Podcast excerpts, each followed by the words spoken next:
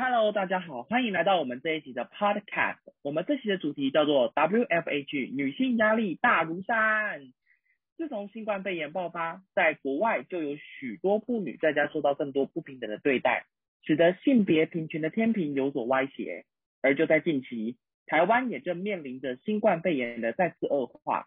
居家工作 WFH 虽然有效阻止病毒传播链，却更加深家中的性别刻板印象。并束缚女性该有的权利，该如何面对这突如其来的困境呢？还有待我们接下来继续讨论呢。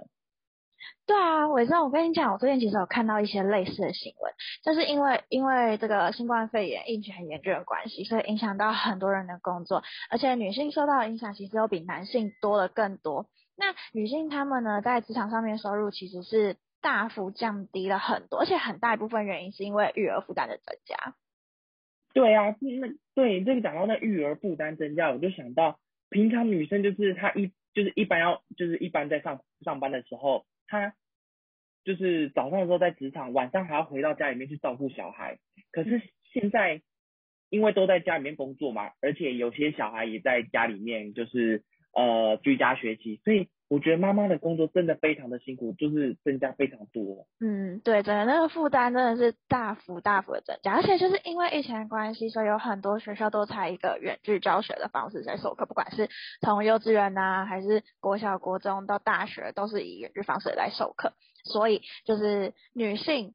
在呃，因为远距上课嘛，所以家里小孩子都在啊，然后大人也要在家里上班啊，所以就是他们常比男性多花了。七点七个小时在这个育儿工作上面，相当于是第二个，嗯，就等于是第二个几乎算是全职的班了吧，对啊，而且就是因为要在家里照顾小孩，所以就是可能会迫使一些女性完全放弃他们的有薪工作，超可怜的。而且啊，还有另外一篇文章，它是有提到一个叫做经济合作暨发展组织，简称 OECD。那他们其实发现呢，这组织内的三十三个成员国，其中有二十四个富国，在去年的失业率是大幅的攀升，也就是二零二零年全球疫情最严峻的时候。虽然现在疫情还是没有减缓，而且其中还有十七国的女性，她们其实是比男性更可能会去失业的。那比起男性，可能占有更多数的这种金融业啊、行销啊，还有这种沟通，是女性她们比较多的工作机会的这些领域，她们可能会更加的会流失。那这种经济的衰退呢，其实会造成一种不利于女性的两性差异。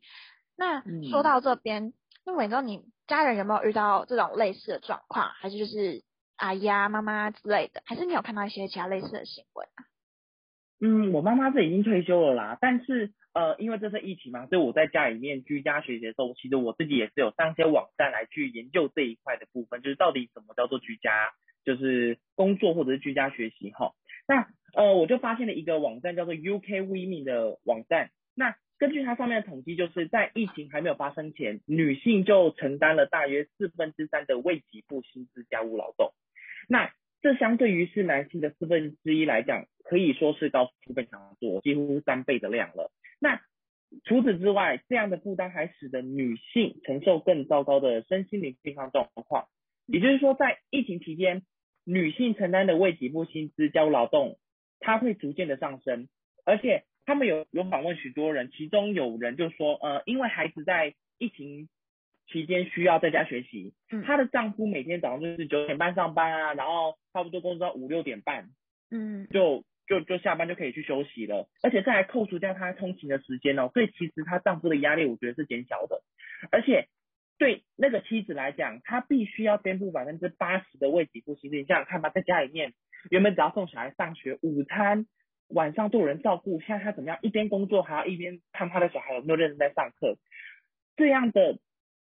就是为己付薪资的比例来到了百分之八十，我觉得这超级不公平的哎，君子。嗯，真的就是说一边要上班，一边要工作，然后还要再照顾小孩，然后可能小孩有时候远距问题又有什么问题要及时去处理，就是两边跑，根本就是蜡烛蜡烛两头烧。然后其实这些为给付薪资家务劳动，其实他们都没有被承认是工作的一种，而且呢，他其实还常常会遭到一些低估。但其实事实上，女性在家里工作真的是无形间多了很多，甚至被当成理所当然，就是。嗯，可能丈夫回到家就想说，哎，你要干嘛？你要干嘛？这不是你应该本来就该做的事情吗？就多一些很多工作。那其实刚好在这个疫情的期间呢，这个现象它其实也提供了我们一个说明清楚的机会。其实为给付薪资家务劳动这件事情，也就是这些是被忽略的家事，在以往都是一些被忽略的。那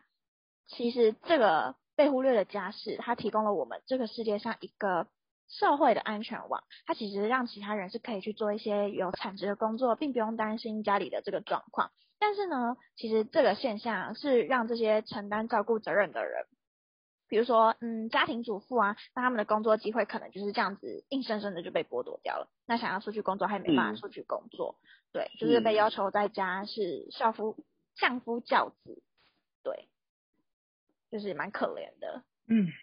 说到相夫教子，我刚。突然想到一个名词，叫做母职惩罚。它这个的概念就是，就是说呢，当女性工作者在成为一名母亲之后，常常会因为呃在职场上面会因为她某些事情需要去做，可是有人会觉得说，哎，你身为一位妈妈，你是不是还需要照顾你的小孩？你是不是还需要呃